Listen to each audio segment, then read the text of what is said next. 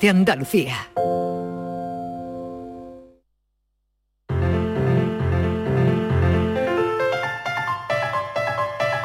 La paranoia de la tarde.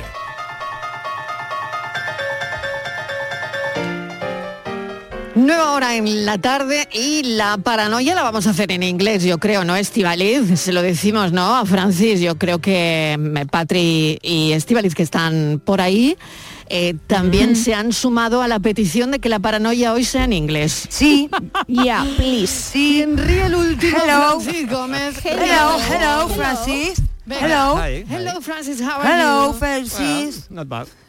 Yes. How is yes. going? Venga, vamos, vamos con la paranoia en inglés. A ver. En, en inglés. Guay. En inglés, inglés, inglés. So this is. A ver si en uh, inglés acertamos. ne- never, never. Venga, a ver, Bueno. ¿cómo, cómo empieza esa paranoia en Ah, inglés? bueno, bueno, bien, lo digo en inglés. Venga. Bueno, this is a um, question Mm-hmm. that was sent by our uh, friend. Mira, déjalo porque es Ricardo capaz de de, decirla en inglés. Es que es Ay. capaz de decirla en inglés, ¿eh? Pues sí. Ahora Es en que- es japonés, que ahora ¿eh? japonés, Francis. Ya, eso sí que hace mucho más tiempo que no lo hablo, ¿Qué tío pero más listo? ¿Qué tío más listo, por Dios? pero Nihongo Hanashimasta. Hablaba japonés. O sea, que, que todo, nos lo ha ¿eh? dicho en japonés también.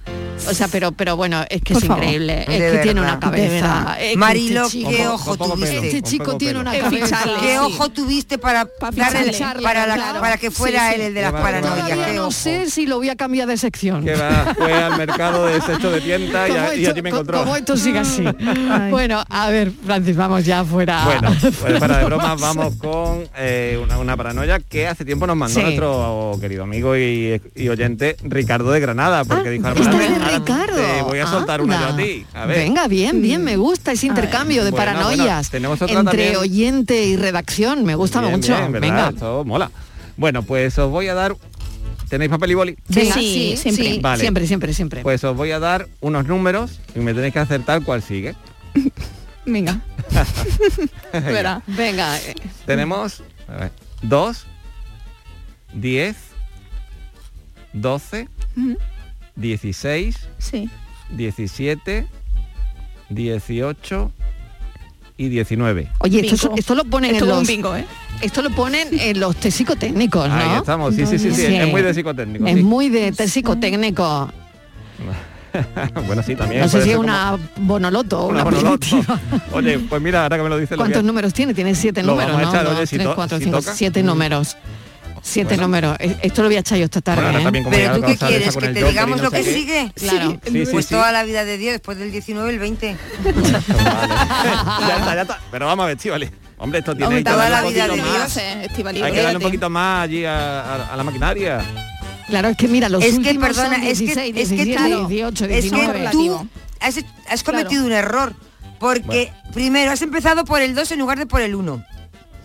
No, el, debe del empezar por el 2 al cero. 10 todos esos faltan. ¿Dónde están? Yo te preguntaría que don- la paranoia es ¿dónde están los números que faltan? O me lo he Claro, del 2 al 10, que eh, claro, no hay nada. Nada. Vale, los números son 2, 10, 12, 16, 17, 18, 19. La primitiva. ¿Y cuál sigue? ¿Cuál sería el siguiente? ¿Qué ¿Cuántos números son la primitiva?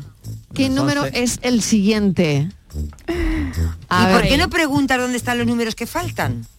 Porque cuando sepa la respuesta, sabrás por qué faltan.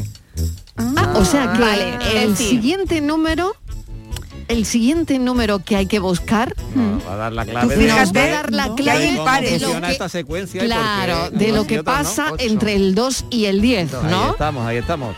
Bueno, esta es la secuencia que buscamos esta tarde. 2, 10, 12, 16, 17, 18, 19. Y- ¿Qué número falta? Ahí, ahí. ¿Qué número falta? ¿Qué número falta? Y hasta aquí podemos leer. bueno, pues Mira, nada, Ricardo, eh, podías haber puesto otra cosa más facilita, ¿no, Ricardo? No. Es Sí, que sí. lo, te- lo que- tenemos que- muy maleado a Ricardo, ¿eh? Claro. Tú imagínate, Por cierto, Ricardo, que le le doy las gracias, por Ricardo y Francis juntos una tarde. Vaya, Buah, eh, vaya. Un pique ahí, Marilo. Vamos, vamos, Vaya vamos. pique. Una amiga. 2, 10, 12, 16, 17, 18, 19. ¿Qué número falta?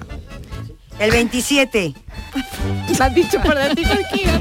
Falta, falta y sigue, ¿eh? Sigue, o sea, sigue. ¿Cómo el que número- sigue? El número. O sea, tú- tú pides un a número nada es que más, si ¿no? dice- Y si hay que dice solo justificar. falta, pu- puede ser a lo mejor entre el 2 y el 10, pero no, no, no. No, es el que le Después, sigue al dos, 19. 10, exacto, ¿cuál es el que le sigue? Es al 19. Pues Venga. le sigue el 21 o el 27, uno de los dos. ¿Por qué?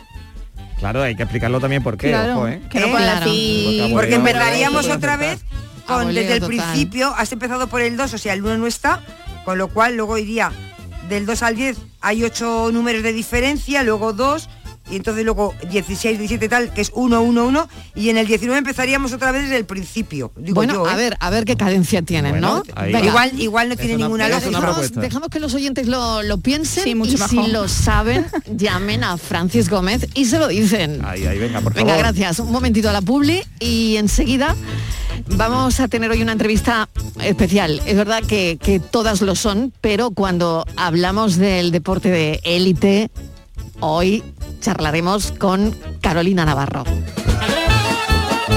La paranoia de la tarde.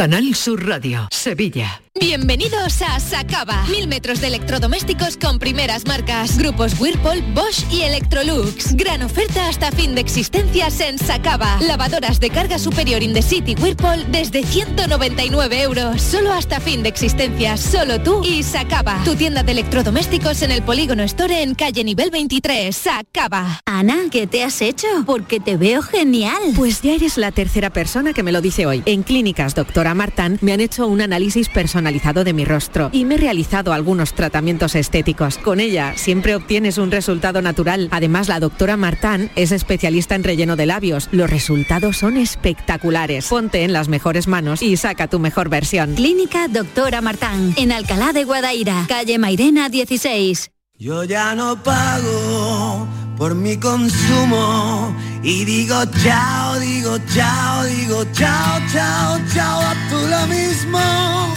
Vente conmigo, nuestro petróleo es el sol. Leques fotovoltaicas Dimarsa y despreocúpate de la factura de la luz. Dimarsa.es.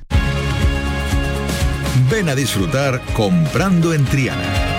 En la Asociación de Comerciantes de Triana trabajamos para ofrecerte los mejores productos y servicios. Ven a disfrutar comprando en Triana. Promueve Asociación de Comerciantes de Triana. Financia Junta de Andalucía. Este jueves, la mañana de Andalucía con Jesús Vigorra quiere que descubras el Festival de Música de Folk de Joda, el más antiguo del sur de Europa. Disfruta de lo mejor del panorama folk gracias al trabajo del grupo Andaraje, impulsor de un certamen que cumple 50 años de vida y que este año amplía su programa de actos durante todo el año. La mañana de Andalucía con Jesús Vigorra. Este jueves, edición especial desde la Casa de la Juventud de Jodar con motivo del 50 aniversario del Festival de Música Folk de Jodar. Con la colaboración del Ayuntamiento de Jodar.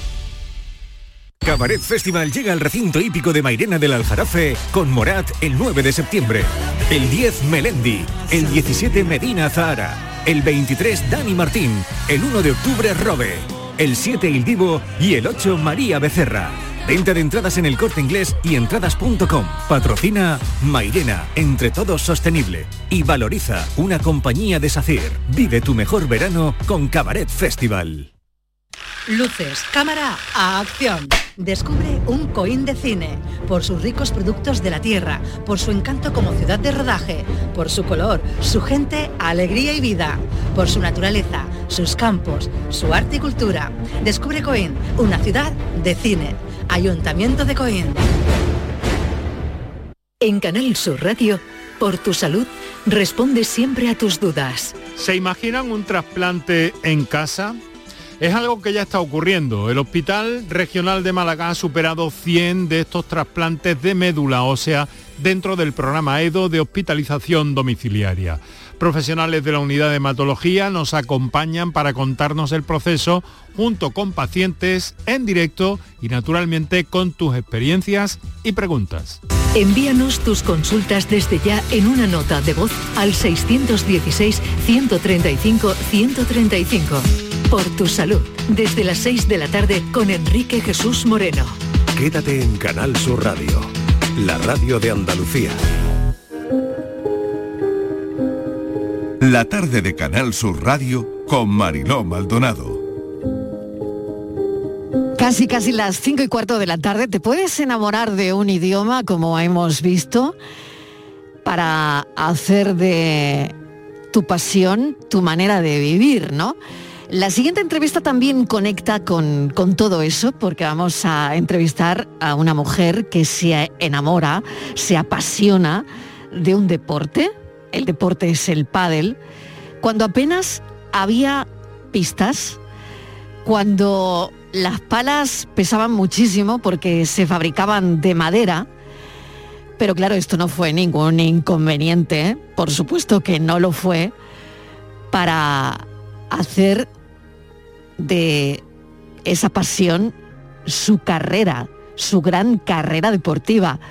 Estamos hablando de Carolina Navarro, que hoy nos acompaña, y si tengo que empezar a hablar de los logros deportivos de Carolina, madre mía, yo creo que me falta programa, me falta programa totalmente. Nueve años número uno del mundo, doce veces campeona de España, ganadora de más de 100 torneos internacionales, tres veces campeona del, del mundo por pareja. Bueno, yo qué sé, esto es grosso modo, porque hay tanto que contar. Carolina Navarro, bienvenida, gracias por acompañarnos. Hola Marilo, ¿qué tal? Muchísimas gracias a Bueno, vosotros por invitarme. Oye, ¿qué recuerdas, Carolina, de- del arranque, de los inicios, del, del comienzo de tu carrera? Bueno, yo empecé un poco por casualidad porque yo dejé de jugar al tenis, me iba a dedicar profesionalmente, pero lo dejé para continuar con mis estudios. Y ahí un amigo de mi hermano me dijo que, que existía un deporte nuevo, que era el pádel. Y bueno, empecé a jugarlo con, con mis hermanas, torneos por ahí por Málaga, por Marbella. Y bueno, nadie sabía lo que era, prácticamente nadie, era muy nuevo, habían muy muy pocas pistas de, de muro, con el suelo de, de quick, las palas de madera, como tú bien has dicho. Y bueno, la verdad que lo recuerdo, me encanta porque, bueno, por suerte pude empezar con mis hermanas y disfrutarlo con ellas al principio. Carolina, fíjate cómo ha cambiado todo eso. Yo, yo no sé eh, si te dieran a elegir, ¿no? Eh, tú empiezas a, eh, claro, a romper ahí un, pues algo que había, que, que eh, un deporte que no era nada conocido, ¿no? O que la gente jugaba poco. Estabas comentando que efectivamente es que no había ni sitio para jugar, ¿no? ¿Qué preferirías, no? Eh, eh, esa vida que, que has tenido como pionera de, del pádel o, o empezar ahora, ¿no? Ahora que no sé si todo es más fácil o no, pero desde luego hay más medios, ¿no? Sí, bueno, es algo que me pregunta muchísima gente. eh, porque claro, ahora puedes vivir del, del pádel, juegas en estadios con 10.000 personas, está muy internacionalizado. Y, pero yo siempre respondo lo mismo, yo no, no cambiaría nada de, lo que he hecho hasta ahora eh, y de lo que he vivido. Y bueno, creo que soy una afortunada de poder haber vivido eh, todo, todo esto, cómo ha ido creciendo el pádel y haberlo vivido paso a paso porque bueno, hay mucha gente que no tiene ni idea de dónde venimos y bueno, yo tengo la suerte de, ver crecer este deporte que tanto amo y que tanta pasión tengo por él. Y, bueno, tengo la suerte también que con 46 años todavía puedo estar disfrutándolo y estar siendo competitiva en pista y poder disfrutarlo.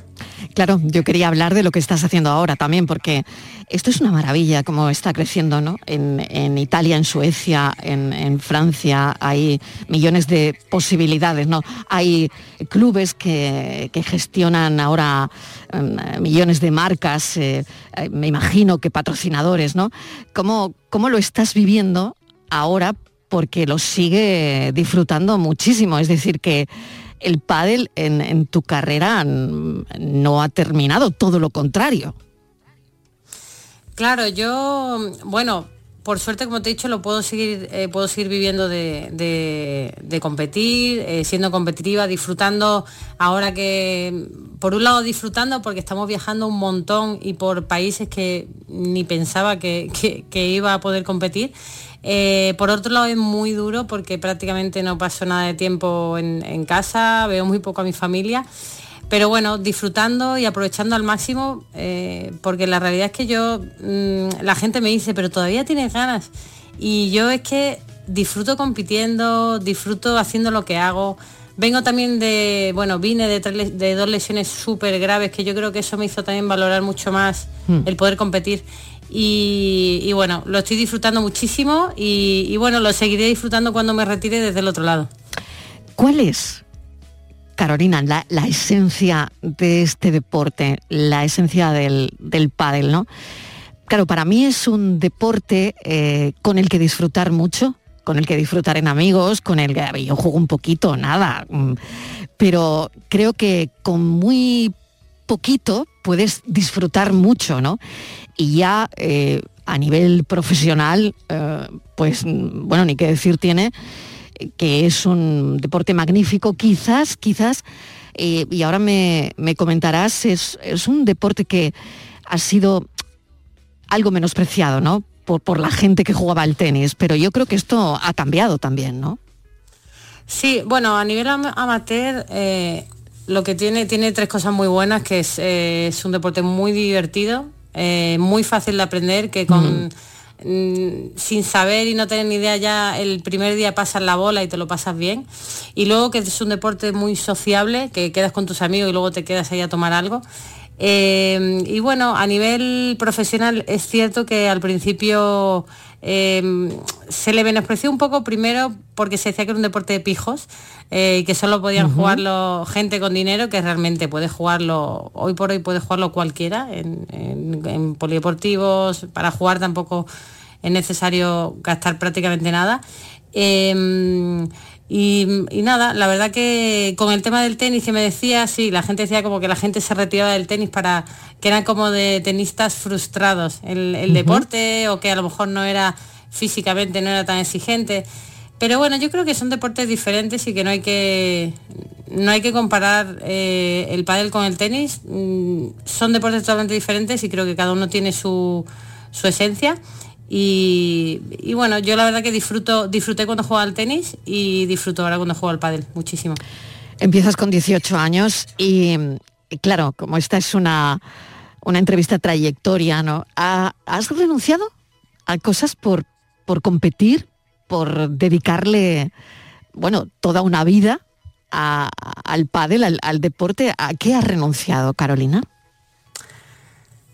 Bueno, sobre todo, eh, sobre todo es estar tiempo con mi familia. Yo creo que eso es lo que peor he llevado, eh, el perderme, yo que sé, estar más tiempo con mis padres, em, el ver crecer a mis sobrinos. En cierto, cierto momento me acuerdo que la boda de mi hermana pobre, mi hermana puso su boda en función de mi calendario deportivo y justo fue cuando yo me lesioné y podía haber estado en cualquier fecha de- de- del año. Pero bueno, yo creo que he, he- he re- he renunciado a muchas cosas, eh, eso, sobre todo tiempo con mi familia. Pero bueno, he conseguido mm, crearme, o sea, eh, tener una carrera eh, en la que la he disfrutado, he hecho lo que me ha gustado, pero bueno, al final siempre tienes que ir eligiendo caminos y, creando un poquito tu, tu carrera, digamos. Mm. Dicen que en los países nórdicos, bueno, tú eres eh, mitad española andaluza, mitad eh, sueca, ¿no? Y, y dicen que tu madre es de Suecia, ¿no? Eh, dicen que en los países nórdicos está, está creciendo muchísimo la fiebre del pádel y mm, generalizada, bueno, no llamarlo fiebre entre comillas, ¿no? Pero es verdad que en algunos países se está pegando muy fuerte y que de hecho ya se ha anunciado que se va a jugar en, en estadios, por ejemplo, ¿no? Y todo esto hace unos años habría sido impensable, ¿no, Carolina? Sí, em, bueno, hace tres años un poco la, más o menos, eh, era el punto débil que tenía el pádel, que a nivel internacional eh, no crecía. Em, se jugaba un poco, pero era todo como muy tibio. Se jugaba sobre todo en España, Argentina y luego el resto de países, bueno, iba creciendo muy poco a poco. Pero hace dos años aquí eh, ha empezado de repente a crecer, eh, que está siendo una locura. En Suecia, en Suecia es increíble lo que la diferencia que hay de hace poquitos años ahora. Ahora ya tenemos dos torneos de World del Tour ahí en estadios que se llenan. Están abriendo muchísimos clubes eh, que están abiertos 24/7, totalmente automatizados. Es es una locura lo que se está viviendo. Y, y Mm. la verdad que a mí me hubiera gustado, yo me acuerdo que hace, cuando vivía mi abuela sueca, em, que, que ella tenía un póster en, en mi cuarto, en su cuarto, perdón, y a todo, le- a todo el mundo decía, ella es mi nieta, tal, y juega al pádel, es campeona del mundo. Claro, na- todo el mundo le miraba como diciendo, ¿qué es eso? Y me hubiera gustado que, que hoy ella estuviera viva y, y- y, bueno, pudiera presumir de verdad, porque ahora en Suecia todo el mundo juega y, y, bueno, es, es una locura lo que hay. ¿Cómo se llamaba tu abuela, Carolina? Eh, Lili. Lili. Fíjate lo contenta, lo orgullosa que estaría Lili, ¿no? De, de- de que ahora la gente. Pero, pero yo creo que Carolina lo estaba igualmente. Lo estaba igualmente, seguro, ¿no? con esa, con ese póster, con esa foto tuya, ¿no? Eh, Con ese orgullo de tener una nieta campeona número uno en el ranking internacional, ¿no? Y ganar en, en tantas ocasiones consecutivas el campeonato, el campeonato del mundo de pádel, ¿no? Eh, tenías un, un tuit el otro día mirando un poco pues, las redes, ¿no? Decías, a veces las cosas no salen como una quiere, pero esto es el deporte y en eso consiste, en superarse, caerse, levantarse y me levantaré todas las veces que haga falta. Cuando a una un, un tuit como este, ¿no? Eh, creo que ese espíritu no solo sirve para el deporte, ¿no? Sirve para la vida. Claro. eh, al final se puede asemejar la vida al deporte, prácticamente es, todo lo mismo, eh, tanto el caerse como levantarse, la fuerza, la superación en el día a día, en el trabajo, el trabajo en equipo, que es lo que también eh, eh, en el deporte usamos mucho, pero también obviamente en la vida, la empatía, el, ser empático con, con tu compañero o con, con la persona que tengas al lado. Hay un montón de valores que, bueno, un montón no, yo creo que todos los valores que te da el deporte eh, son aplicables para, para la vida y bueno, creo que es una escuela. Eh, el deporte es una escuela de vida que, que te enseña luego a enfrentarte a otras situaciones que yo obviamente cuando me retire seguiré, seguiré teniendo y seguiré eh, trabajando en ello. Pero hay Carolina Navarro para rato, ¿o no? Yo, yo mira, yo siempre digo, porque la gente dice, no, puedes jugar hasta los 50, y yo mira, yo, mientras mi cuerpo, eh, o sea, mientras yo me encuentre bien, competitiva, eh, yo voy a seguir, porque me encanta, me encanta. Eh, evidentemente esto es ley de vida y en algún momento me voy a tener que retirar. Mm. Pero bueno, yo hoy por hoy me encuentro súper bien y llevo diciendo como 10 años, venga, dos años más, pues así sigo, con dos años más, ahí sigo. Así que la verdad que me estoy sorprendiendo a mí misma porque no me imaginaba que con 46 iba a estar eh, todavía, todavía haciendo partidos Mm. competitivos contra la número uno, contra, Mm. contra prácticamente todas las parejas. Mm. Y sobre todo disfrutando, ¿eh? Que yo creo que a veces eso es lo más difícil también. Exacto, pero yo, yo creo para mí que, no. claro, yo creo que eso es lo más importante, ¿no? Eh, Seguir disfrutando. Eh, al final, Sí, si, yo- si uno sufre o, o si la gente te ve sufrir en un deporte, yo creo que ya no es lo mismo, ¿no? Claro, a mí por ejemplo mucha gente me escribe y me dice que, que le encanta verme jugar, que disfrutan viéndome jugar porque ven que yo me estoy divirtiendo, que estoy disfrutando. Y bueno, me alegra transmitir eso porque realmente eso es lo que, lo que siento. Vamos, es lo que, o sea, me río, juego, obviamente tengo mis momentos de más presión, que por ahí no me reiré tanto, pero al final eh, la competición es así. Pero yo disfruto compitiendo, es, es curioso. Y ya las palas no son de madera, que te debería dejar el brazo muerto, Carolina. Sí. Lo, lo que pesaba. Ahora eh, las raquetas de. Se dice raquetas, ¿no? La raqueta Palas. de. Palas, perdón, palas. la, la pala de pádel. Gran error, Eh, bueno. gran error. No se dice raqueta, se dice pala de pádel, pala de pádel. Vale, ahora la, la pala de pádel, claro, era de, de madera antes, pero ahora la pala, bueno, es, es de, de fibra, no tiene de- cantidad de... eh, eh, son de unas aleaciones que no pesan nada, ¿no? Sí, bueno, antes la verdad que eran súper pesadas y era muy difícil. eh, además, al ser de madera no despedían, eran como prácticamente palas de la playa. O sea, eran Mm. obviamente más anchas, mejor hechas. Y era muy difícil mover la bola. Ahora, bueno, las palas están hechas con, con goma, Eva, o- y luego aparte tiene fibra de carbono, fibra de vidrio, tiene otro tipo de, de componentes que hace que pese menos y que, la, y que la bola despida más, así que hace menos esfuerzo. Pero bueno, igualmente hay que, hay que esforzarse. Pero sí, no tiene nada que ver. En cualquier caso, Carolina, un deporte que, como los deportes, te dan valores, te enseñan a, a gestionar, supongo, em, el, fracaso, la derrota, no lo sé, y también el éxito. Y, y eso es quizás el aprendizaje de, de una vida dedicada al deporte, ¿no? Sí, yo, yo siempre digo que mm, es muy importante saber gestionar el fracaso, obviamente, pero también es muy importante saber gestionar el éxito. Eh, al final, otra de mis frases que me gusta decirle es que no eres tan bueno cuando ganas ni tan malo cuando pierdes. Entonces yo creo que hay que mantenerse bastante eh, neutro, digamos, tanto en las victorias como en las derrotas. Aprender de las derrotas y bueno, de las victorias pues eh, saber que, bueno, disfrutarlas en ese momento, pero que bueno, que, que en un momento van a llegar también derrotas que, y también eh, victorias en las que hay que, como te digo, tener, tenerlo lo más neutro posible, ¿sabes? Pues este es el planteamiento, el planteamiento de, de vida que sirve para, para el día a día. Carolina Navarro, mil gracias por esta charla, por este ratito de radio en la tarde de, de Canal Sur Radio. Te deseo lo mejor, mucha suerte para el futuro y gracias con letras mayúsculas, es un honor. Gracias a ti por invitarme, ha sido un placer. Un placer. Adiós. Hasta luego. Esta vez solo quiero ganar. Ganarle tiempo al tiempo. Voy a salir a caminar.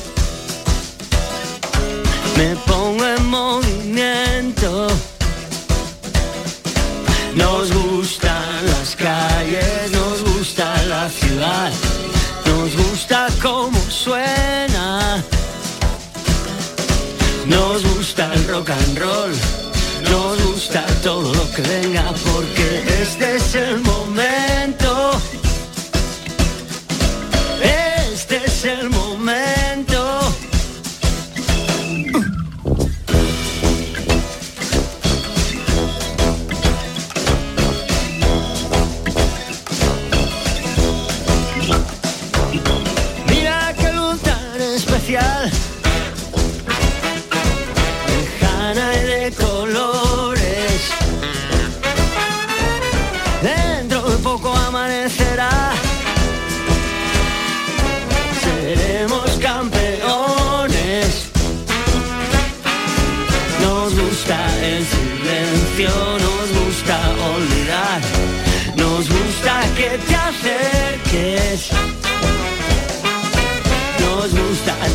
Canción, nos gusta mucho que la cantes porque este es el momento. Este es el momento. La tarde de Canal Sur Radio con Mariló Maldonado. También en nuestra app y en canalsur.es. Canal Sur Radio. ¿Buscas una fibra óptica que te dé más? Telecable Andalucía es tu operador local de confianza. Telecable. Fibra de 300 megasimétricos por solo 14,90 euros al mes y línea ilimitada de 24 gigas por 10,90. Contrata en Telecable Andalucía. Somos punto de venta oficial de Xiaomi. Telecable Andalucía. Conecta con lo que realmente importa. El Ayuntamiento de Sevilla se suma como cada año al orgullo LGTBI, Sevilla es orgullosa, hoy y todos los días del año. por la igualdad y la diversidad sexual. Para que no exista ningún tipo de discriminación. ¿Y tú? ¿También te sumas? Sevilla Ciudad de la Diversidad Sexual. Consulta todas las actividades en la web sevilla.org. Las furgonetas Mercedes-Benz están fabricadas para darlo todo. Y con el servicio Express Service podrás contar con un mantenimiento ágil, sin tiempos de espera y con la calidad habitual de Mercedes-Benz. Reserva tu cita en nuestra web y optimiza tus tiempos. Con Cesur y Fervial, tus talleres autorizados Mercedes-Benz en Sevilla. Ven a disfrutar comprando en Triana. En la Asociación de Comerciantes de Triana trabajamos para ofrecerte los mejores productos y servicios.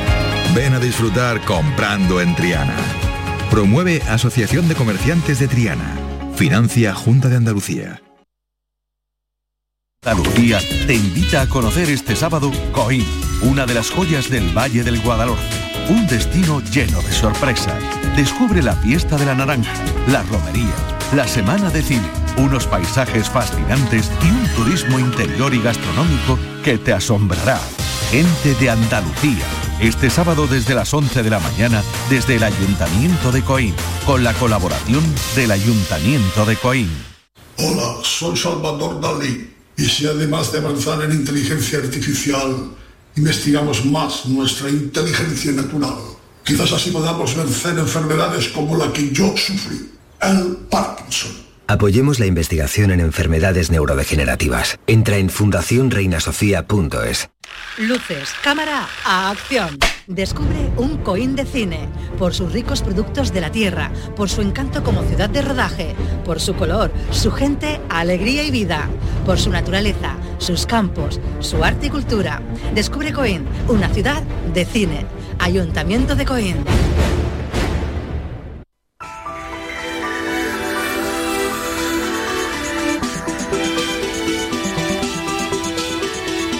Damos paso ahora a Enrique Jesús Moreno por tu salud. Llega a las 6 y 5 de la tarde. Vamos a hacer un avance de contenidos. ¿Qué tal, Enrique? ¿Cómo estás? ¿Qué Hola, lo has, dicho como hoy? una- lo has dicho como un apellido. Eh, sí, ¿no? Enrique Jesús Moreno por tu salud. Ya casi ¿Qué va asociado, va asociado, sí, ¿eh?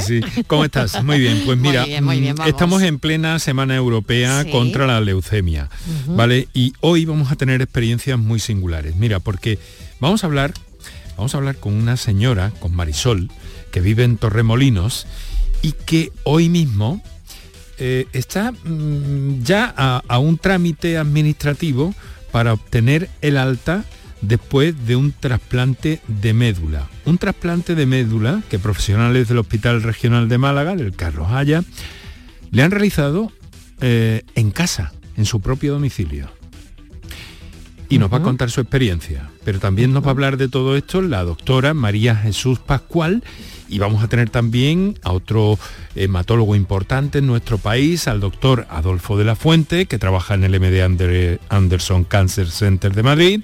Y vamos a conocer todos estos detalles y naturalmente todo lo que quieran hacernos llegar, las experiencias, la donación de médula ósea, todo lo que quieran hacernos llegar nuestros oyentes. Y luego vamos a conocer una iniciativa nacida en la Escuela de Salud Pública, bueno, en realidad en la, en la Escuela de Pacientes, eh, que se llama Ocho Provincias, Ocho Cimas, y que se trata de subir las cimas de cada una de las provincias, las más altas, por parte de un grupo de pacientes con enfermedades crónicas.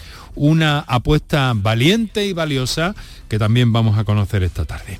Así que eso es lo que tenemos en el menú Bueno, es, es mucho, de hoy. ¿eh? mucho. Qué interesante todos estos avances. Sí, hoy ¿no? vamos un poco sobrecargados. Vamos a ver cómo administro el tiempo, Mariló. Venga, mucha suerte. Hasta luego. Gracias, un beso porque las llamadas de los oyentes también estarán, por supuesto. Por supuesto. En Canal Sur Radio te esperamos por la noche.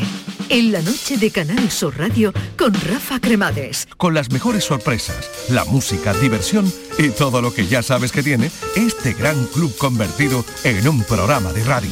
La noche de Canal Sur Radio con Rafa Cremades. De lunes a jueves pasada la medianoche. Quédate en Canal Sur Radio, la radio de Andalucía.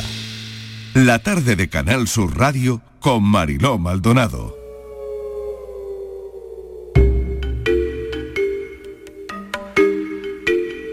Ya saben que cada miércoles llega la tarde en tu búsqueda a Canal Sur Radio, aquí en la tarde.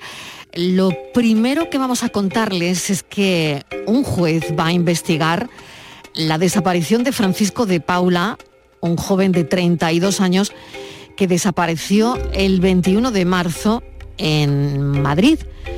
Vamos a contar toda la historia. Patricia Torres, bienvenida de nuevo. Hola Mario, ¿qué tal? Pues sí, Francisco salió en torno a las 6 de la tarde de ese día de su vivienda en compañía de un segundo amigo para volver en una hora. En el portal se separaron y cada uno tomó una dirección. Desde entonces su familia no ha vuelto a tener noticias de él. El titular del juzgado de instrucción número 27 de Madrid, que decretó el sobrecimiento de la causa el pasado 13 de abril, ha admitido en un auto el recurso interpuesto por el abogado colaborador de SOS desaparecidos, Juan Manuel Medina, y al que se adhirió la Fiscalía reabriendo la causa y solicitando las primeras diligencias. La familia de Francisco de Pablo, que salió de su casa de Madrid para encontrarse con una persona, está convencida de que su desaparición no fue voluntaria. Precisamente ahora el juez Mariló, que ha reabierto la causa, ha cedido a practicar las primeras diligencias en torno al teléfono de Francisco. Por petición del abogado Juan Manuel Medina, se va a dictar una orden para que la compañía telefónica correspondiente aporte un informe con la geolocalización del móvil de Francisco durante las horas clave de su desaparición. Asimismo, el letrado, que es el representante de esos desaparecidos, va a solicitar al juzgado que incorpore a la causa los datos sobre los movimientos bancarios del desaparecido en las fechas posteriores a aquel 21 de marzo ante esta noticia, ante la noticia de la reapertura de la causa y las primeras diligencias sobre el móvil de Francisco, nos hemos eh, puesto en contacto con Juani, la madre del joven, que nos ha dicho que quiere encontrar a su hijo, ya sea vivo o muerto, y que se conozca quién está detrás de su desaparición. La escuchamos. Y que a estas alturas seguimos sin saber si está vivo muerto o perdido. Y si en tanto tiempo han borrado pistas que pudieran haber dado su paradero antes. Así que bueno, pues eh, aquí, aquí seguimos y a ver si ahora pueden empezar de una vez la policía a buscar y a mirar su móvil y a ver las últimas llamadas y a ver cuánto tardan ahora en, empezar a hacer esto, porque ya son tres meses más lo que ahora mm, se le añada al tiempo. Hace un par de semanas, eh, Marilo pues, eh, estuvo en esta sección Juan y nos comentaba que al sobreseerse no se podía acceder al análisis del teléfono de Francisco, a su geolocalización, a su último movimiento, a esas llamadas que, realizó ese día, ni tampoco eh, las mínimas diligencias para poder investigar el, caso. Y le decíamos desde esta sección que había que confiar, ¿no? Y de nuevo, pues el caso en pocas semanas ha dado un giro y Juani pues muestra ese hilo de esperanza ante esta nueva situación, Marilo. Desde luego, bueno, hoy también hemos, hemos conocido que la policía encuentra junto al Guadalquivir el cadáver de una mujer desaparecida en Sevilla hace dos meses que se denunció esa desaparición. Se ha detenido a su expareja y podemos estar presuntamente ante un caso de violencia machista. Sí, eh, además, eh, según fuentes de la investigación y según han publicado también Marilo algunos eh, medios, hay también otra segunda persona detenida. Esa es la última noticia que desde la redacción tenemos. tras ser detenido su expareja ante esa evidencia de, que le incriminaba en, en, la muerte, pues acabó declarando a los agentes el grupo de homicidios el lugar en el que se deshizo del cadáver. Y hasta ese lugar acudieron tanto los investigadores como el propio detenido. Eh, que ocultó eh, el, cuerpo entre unos eh, juncos, Marilo. Esa es la última mm. noticia que al parecer, según fuentes de la investigación, hay una segunda persona detenida.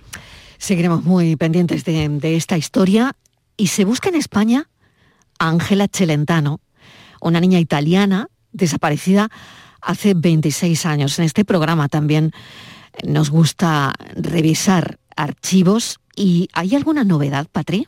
Pues sí, pues Ángela Mariló tenía tres años cuando desapareció sin dejar rastro el día de agosto de 1996 mientras se encontraba de picnic con su familia en el Monte Faito en Nápoles, Italia. La zona fue batida por policía, ejército y voluntarios durante semanas y no consiguieron dar con ella. Después de 26 años, sus padres creen que la pequeña fue secuestrada para ser dada en adopción de forma ilegal y continúan buscando a su pequeña, que habría cumplido 29 años el pasado 11 de junio. Esta búsqueda ha llegado a España y durante unas semanas son desaparecidos ha activado una alerta a través de la que los cajeros en la red Euronet van a difundir la imagen de la pequeña para intentar encontrar alguna pista sobre su paradero. Mariló. Es muy curioso ¿no? que se haya reactivado este caso tanto tiempo después y por eso nos ha llamado mucho la atención. Claro, lleva este caso Joaquina Mills, que es presidente de esos desaparecidos. Señora Mills, gracias por atendernos en la tarde en tu búsqueda. ¿Qué tal? Hola, gracias a vosotros. Bueno, hay mucho ruido, disculpa porque estoy en, barajas eh, y, de vez en cuando suena la megafonía del aeropuerto. Muy bien, lo entendemos perfectamente, pero queríamos dar detalles de, de esta historia porque, claro, sorprende mucho que se reactive tanto tiempo después, 26 años después. Sí, bueno, el, como bien habéis dicho, la niña estaba de picnic eh, con sus padres en, Montefatio, Jaito, está al lado de Nápoles. Eh, hay vídeos de, la niña pues jugando con los demás niños de, de, la familia, de amistades. Es una zona muy visitada los fines de semana. Y el único testimonio que al final se le pudo dar validez, que la policía pudo dar credibilidad, fue el de Renato, un niño de 11 años que, iba al coche que sus padres tenían aparcado en, un sitio para tal uso y iba a llevar la pelota para guardarla en el coche y se dio cuenta que la niña lo estaba siguiendo. Eh, le dijo varias veces que se fuera donde estaban sus padres, pero la niña iba detrás suyo hasta que llegaron a una intersección, él se fue para el coche y ya a partir de ahí no hay más pistas de la niña. Durante meses estuvo policía, eh, ejército, vecinos, familia, con perros, con helicópteros, buscando por toda esa zona, que es una zona muy frecuentada, y no hubo ningún ningún dato. Al principio se barajaba la posibilidad de que se hubiera extraviado y sufrido un accidente. Se revisaron cuevas, casas abandonadas, nada. Al final, policía dio por por, eh, por sentado que se tenía que tratar de una, de una sustracción, de un robo, para una adopción ilegal. En Italia ha estado permanentemente este caso eh, encima de la mesa en los medios. Eh, los mm. padres no han dejado nunca de buscar y se pusieron en contacto con nosotros hace cuestión de dos meses y fue cuando nos hicimos cargo de ello y hemos pasado como mejor forma de difusión, porque tampoco está la seguridad de que pueda encontrarse en España, sino mm. en Europa, pues pasar la difusión a través de, la red de cajeros Euronet a nivel europeo, es decir, 50.000 mm. cajeros están pasando la fotografía con la mancha que, que Ángela tiene en la espalda mm. y eso significa que, que la imagen de, de la niña es es pasada permanentemente 90 millones de veces al día en, los cajeros. Tenía que ser hoy el último día, pero lo hemos ampliado hasta el lunes próximo. Y yo le decía a la familia, eh, los primeros años se trataba de encontrar a Ángela. Ahora se trata de encontrar a alguien que, que le identifique. genere una similitud con Ángela. Hay cuatro pistas fundamentales, que es la mancha que tiene de nacimiento en la espalda, en el lado derecho, por encima de la cintura hacia un costado. La edad, que aunque hayan cambiado la fecha de nacimiento, ella tiene 29 años, pero tendrá entonces 28 o 30 si le han cambiado la fecha. Los ojos castaños. Y estamos publicando la foto de María y Catelo, que son sus padres, por si hay también una similitud, ¿no? Mm. Es decir, que más que buscar es que ella, ella, eso es, Eso es, eso es, Joaquín. Ahora mismo eh, me gustaría hablar de esto precisamente, ¿no? Más que encontrarla a ella, es que ella encuentre a sus padres. Es decir, lo que se espera es que ella pueda reconocer en esa mancha que tiene en la parte eh, derecha de, la espalda, mm. esa, esa pigmentación eh, color café, pues que ella se identifique con la foto de, de esa niña, ¿no? Claro, claro, cualquier amistad, ¿no? O sea, cualquier claro, claro, esto es complicado, pero no imposible, ¿no? Claro, eh, hay cuatro, mira, es importante la mancha, porque mm. eso ya es característico en una, en una persona, si no, lo tendríamos mucho más complicado, ¿no? La parte más importante de, poder eh, encontrar a alguien o encontrar a Ángela que se reconozca es esa marca de nacimiento. Mm. Eh, pero claro, ahí ya le añadiríamos entonces la edad, añadiríamos ojos castaños y bueno, las fotos de pequeña, que cuando mm. tenía tres años, pues bueno, si ella tiene fotos de cuando tenía cuatro o cinco años, pues también verá una similitud, ¿no? Claro. Hmm. Qué interesante todo esto. Y ¿eh? también, hmm. Joaquín, compararlo con, bueno, con, la foto actual, ¿no? Porque se ha hecho un retrato robot de Ángela. De, cómo puede ser ahora. De cómo puede ser ahora con 30 años. Claro, pero fíjate una cosa, ¿no? Mm. Eh, yo soy muy partidario de los de los retratos robot cuando son personas adultas. Mm. Personas pues con 20, 25, 30, 40 años, 50 años. Y han pasado 20 años y se hace un retrato robot. Pero un retrato robot de una niña con 3 años es que es muy difícil encontrarle que efectivamente los rasgos sean estos del retrato robot. ¿no? Mm. Existe uno que hizo la policía, pero que incluso lo hablábamos con María y con Catelo, que ellos tampoco están convencidos de que ese retrato robot sea, sea real, ¿no? Mm. Sean las características de su hija, ¿no? Porque, repito, y es fácil de entender, no es lo mismo hacer un retrato robot de una persona adulta que, bueno, pues ya tienes muchos, muchas facciones de la cara, de la cara ya muy determinadas a, a una bebé de tres años que, que el cambio es puede ser abismal, ¿no? Mm. Entonces un poco el retrato robot no a mí particularmente y a la familia no es algo que sea muy importante, ¿no? Lo más importante es la marca de nacimiento. Por lo tanto, la hipótesis que cobra, que cobra fuerza es que a esta familia le robaron a su niña, ¿no? Sí, ya te digo, los primeros meses eh, se buscaba a Ángela como un accidente, pero luego ya todo fue tomando, a ver que no, que no, no estaba la niña. Eh, ten en cuenta que en esa zona eh, la niña, como, como mucho, mucho, mucho, eh, podía haberse alejado eh, tres kilómetros, tres kilómetros y algo. Ya te estoy poniendo una exageración. Eh, bueno, se revisó durante meses. Hubo muchísimo personal. La niña no se encontró. Entonces, lo que cobró ya por parte de policía más, más fuerza, pues fue el, el rapto para, para una adopción ilegal. Patria. Mm, Joaquín, si no hubiera el resultado esperado, ¿cuál es el paso que vais a realizar desde la asociación? Porque sé el gran despliegue que, que hacéis y no vais a escatimar en recursos con el objetivo de que esos padres tengan noticias de su hija y descansen en paz, ¿no? Claro, o sea, fíjate una cosa, a veces hablamos de la difusión y, y lo importante que es, mm, hoy se cumple una semana que estamos haciendo la difusión Mm. y esa, esa difusión en cajeros son pues aproximadamente más de 600 millones de veces que la imagen de Ángela está en las pantallas, ¿no? Además, en cada país está en el idioma del país y con el teléfono de la policía del país.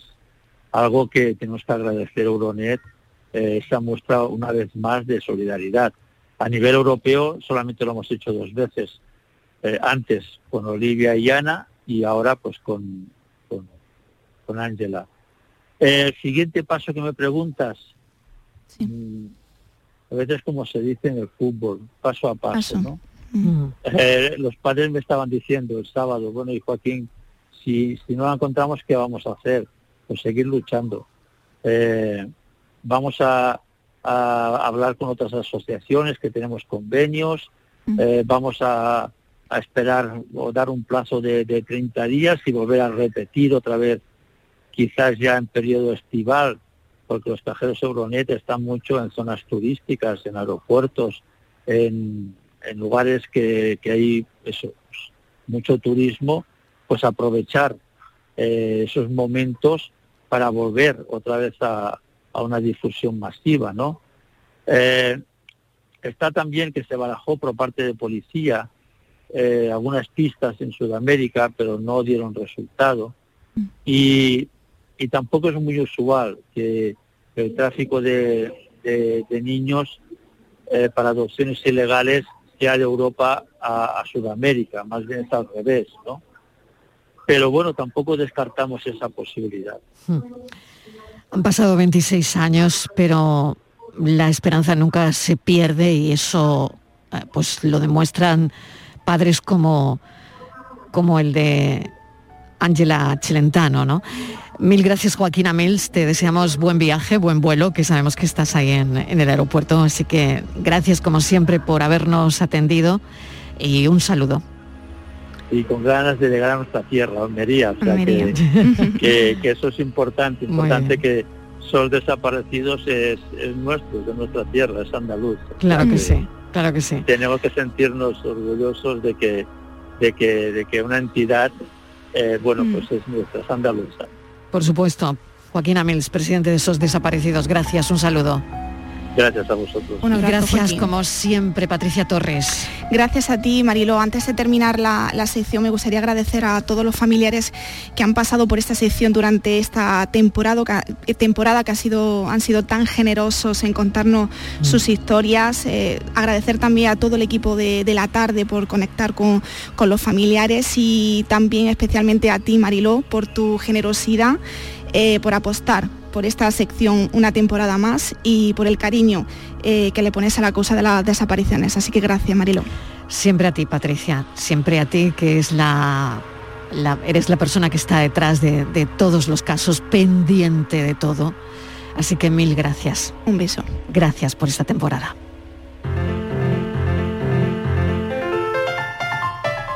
Y el enigma, el enigma de la tarde. Tenemos unos números. No sé si han llegado a tiempo y si no lo explicamos.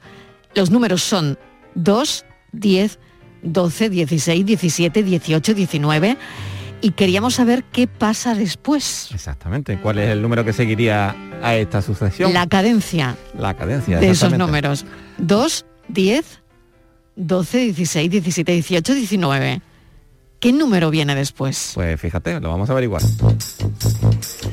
Buenas tardes, cafetero. A la paranoia de Francis. Hola, ¿qué tal? Vamos a ver, yo creo que el siguiente número después del 19, creo que es 200. Pues yo creo que la relación numérica va en la letra por la que empiezan los números que has dicho, que es la D. Vamos El bien. 2, 10, 12, 16, 17, 18, 19. Y ya el próximo que empieza por D es 200. Que no te enteras, Tivali.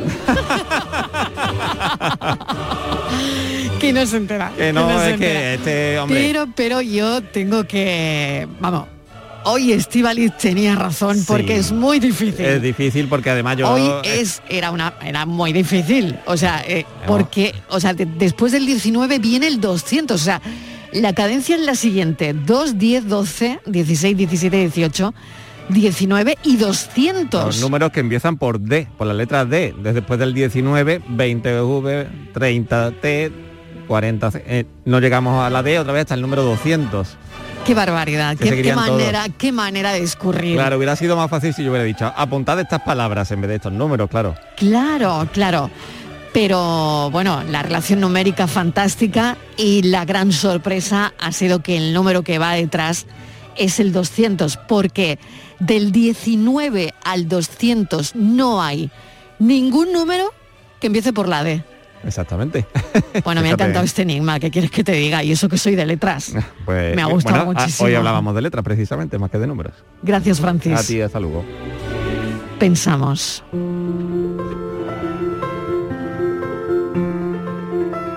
Cuando un día eres consciente que toda una vida te hicieras a la idea saber que alguien a quien alguna vez habías idealizado, esa persona que creías que no existía, y ahora descubres que eres feliz sabiendo que existe, aunque no lo creas, aunque te parezca increíble, aunque no lo sepas realmente y tú no tengas culpa por ello, te hace muy feliz descubrirlo. Y eso precisamente es lo que me ocurre en ese descubrimiento, que esta sección Pensar Mejor me invita a compartir un pensamiento contigo, solo contigo, oyente de este programa de la tarde con Mariló Maldonado de Canal Sur Radio. Y desde que el pasado 1 de septiembre, cuando por primera vez y como cada semana hasta hoy, he venido compartiendo cada uno de los pensamientos a lo largo de estos nueve meses, me ha hecho sentir, desde la reflexión compartida, un sentimiento que hoy en pleno solsticio de verano es de amor y agradecimiento. Ha sido una experiencia mágica el que estuvieras ahí. Decirte a ti, fiel oyente, que lo que realmente siento es incondicional y así ha sido y será siempre. La radio, a la que después de 20 años había vuelto desde otra faceta, te hace revivir ese enamoramiento que con ella tenía desde siempre, desde que era un crío casi adolescente. Como oyente o como en este caso y a través de todos estos pensamientos, participante de ella, a través de esta contemplación y análisis que te lleva a ello, a pensar. Creemos que conocemos y dominamos aquello que sabemos medir o contar. Creemos que dividiendo el tiempo cabrán más cosas entre las subdivisiones, pero la vida fluye a su propio ritmo, como el agua, ignorando el ritmo muerto de los relojes. Si estamos perdidos, quizás debiéramos salir a encontrarnos o a celebrar que ya nos hemos encontrado. A Serrín, a Serrán, llega pronto esa noche mágica de San Juan, donde el solsticio de verano, aunque no coincidan en el mismo día, hace a la noche más corta y al día más largo del año donde se queme todo lo malo y lo único malo que perviva sea el calor, y que lo bueno, si aún no llega, no tarde mucho en llegar. Que tengas un muy buen feliz verano, y como los amantes, si tú quieres, nos volvemos a encontrar en un hermoso septiembre. Ayer me recordaban algo que había escrito hace unos años, una sola ley. Haz, di, siente. Haz lo que dices, di lo que sientes y siente lo que haces. Amor incondicional tú solo tú. El pensamiento, el broche de oro es de Daniel Ortiz en Trampasaguas, que he aprendido a decir el apellido, pero me ha costado. Quien se enamora de la radio nunca deja de estarlo. Nos gusta contar la vida, que a veces fluye como el agua, como decía Dani, y a veces no fluye tanto, la verdad pero aquí estamos para mañana a las 3 en punto de la tarde volverles a contar la vida. Gracias, un beso enorme. Adiós.